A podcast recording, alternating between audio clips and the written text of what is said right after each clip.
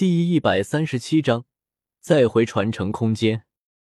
一旁的鬼斗罗就像是没有听到云山的话似的，悄悄的感应着四周，浑身肌肉紧绷，随时应对突如其来的攻击。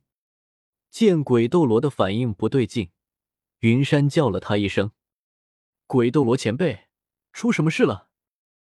还是和刚才一样，鬼斗罗就是没有听到云山的声音。别喊了，他听不到的。不只是他，你就不会感应一下的吗？你现在已经不在那里了，似乎是被云山这种一点危机意识都没有的情况给整无奈了。一个冰冷的声音从他身后传来。听到声音的云山猛地回头，万花筒写轮眼快去旋转，食指和中指合并竖立，身上的魂力不要钱似的爆发出来。等做完这一切，云山没有发现身后的人，在他的感知下，周围空荡荡的。什么都没有，一滴冷汗从额头滑落。空间转换这种能力，在他的认知里，只有地天和黑土能做到。但是这个声音很明显不是黑土，地天要对他出手了吗？行了，别吓唬这个小家伙了，他还只是个孩子呢。就在云山思绪纷飞，准备用神威强行离开的时候，一个温柔的声音从他身后传来。一时间，天地变幻，原本黑蒙蒙的周围亮起了银绿色的光芒。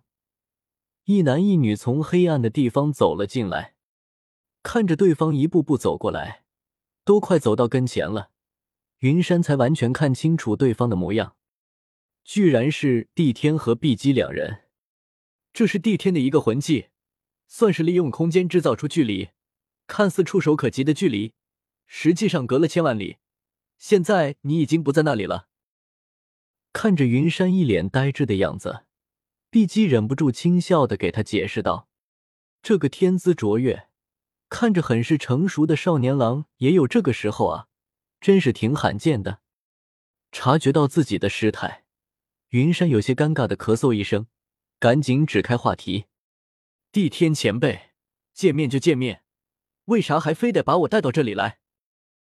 听了云山的话，帝天很不爽的哼了一声。如果不是担心下手太重会把云山打死，他真的想一巴掌把云山拍进土里。我还没说你呢，你倒是先说上了。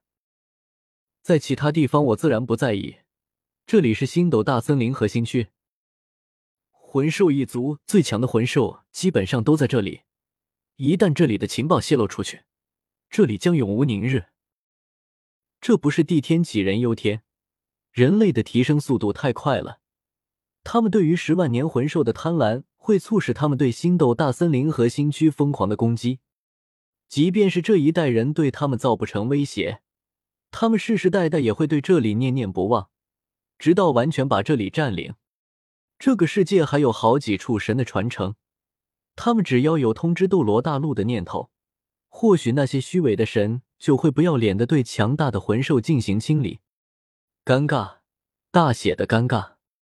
随着帝天说完话之后，云山尴尬的脚趾头都能在地上抠出三室一厅了。他当时也是着急了，没有多想，就让鬼斗罗带着他来这里。毕竟，如果只是他一个人的话，不知道多久才能找到帝天。行了，云山也没有联系我们的方式，他一个人想要赶到我们这里也很危险。毕竟总有些不老实的人。这个人是他老师的属下，应该不会对我们造成威胁的。最后还是碧姬打的圆场，他拉着云山走出了帝天的控制范围。眼看着碧姬领着云山出去，帝天也没有了什么想法。毕竟事情做都做了，还能说什么？总不能违背誓言，真的对云山出手吧？也只能取消了魂技，跟着走了出去。等云山出去的时候，才发现自己已经到传承空间了。哟，我的同族来了，真是稀客稀客，有失远迎，还望莫怪。只不过你们这大晚上的来，真是影响我休息呢。不知道熬夜会长皱纹的吗？在他们踏进传承空间的一瞬间，白云的声音就传了过来。随着声音的落下，白云的身影也出现在附近。听着这话里的调侃，碧姬也没有在意，他拍了拍云山的肩膀，说出了自己的来意：“白云，你就不要调笑我了。本来是找到了点稀罕东西送给小云月的，没找到，遇到了那个小云月的父亲，就顺带给你带来了。我也没想到，短短的两年时间，他就到了七十级。不如趁现在，去一趟大海获取魂环，顺带着先收一下利息。”现在的云山有些忐忑。两年前他不告而别，还把白云给他的戒指放在了家里，现在混的啥也不是，灰溜溜的回来了，眼睛恢复了。不等云山说话，白云的身影瞬间就出现在云山的面前。他有些惊奇的看着云山的眼睛，云山被他看的都不好意思了，还不能躲。只能强忍着躲开的冲动，回应了一下：“嗯，我的两个武魂好像是相互成就的。我用第二武魂滋养血轮眼，倒是恢复了一些。”把手搭在云山的肩膀上，用魂力感知了一下云山身体的情况，没有发现什么异常，这才放心的放下手。能恢复就好。你的武魂我也有些看不透，总归是往好的地方发展。你这两年成长不少啊，这是冰属性，温度还挺低，身体素质也不错，应该能一次性给第二武魂吸收两个十万年魂环了。他对云山的不辞而别没有说什么，而是从兜里把那枚戒指拿出来，又递给了云山。下次再这样，我就打你一顿。不知道我有多担心你，小云月都快觉醒武魂了，你才回来。哈哈，这不是有婶婶在吗？我放心，黑土叔叔呢？我咋没见着呢？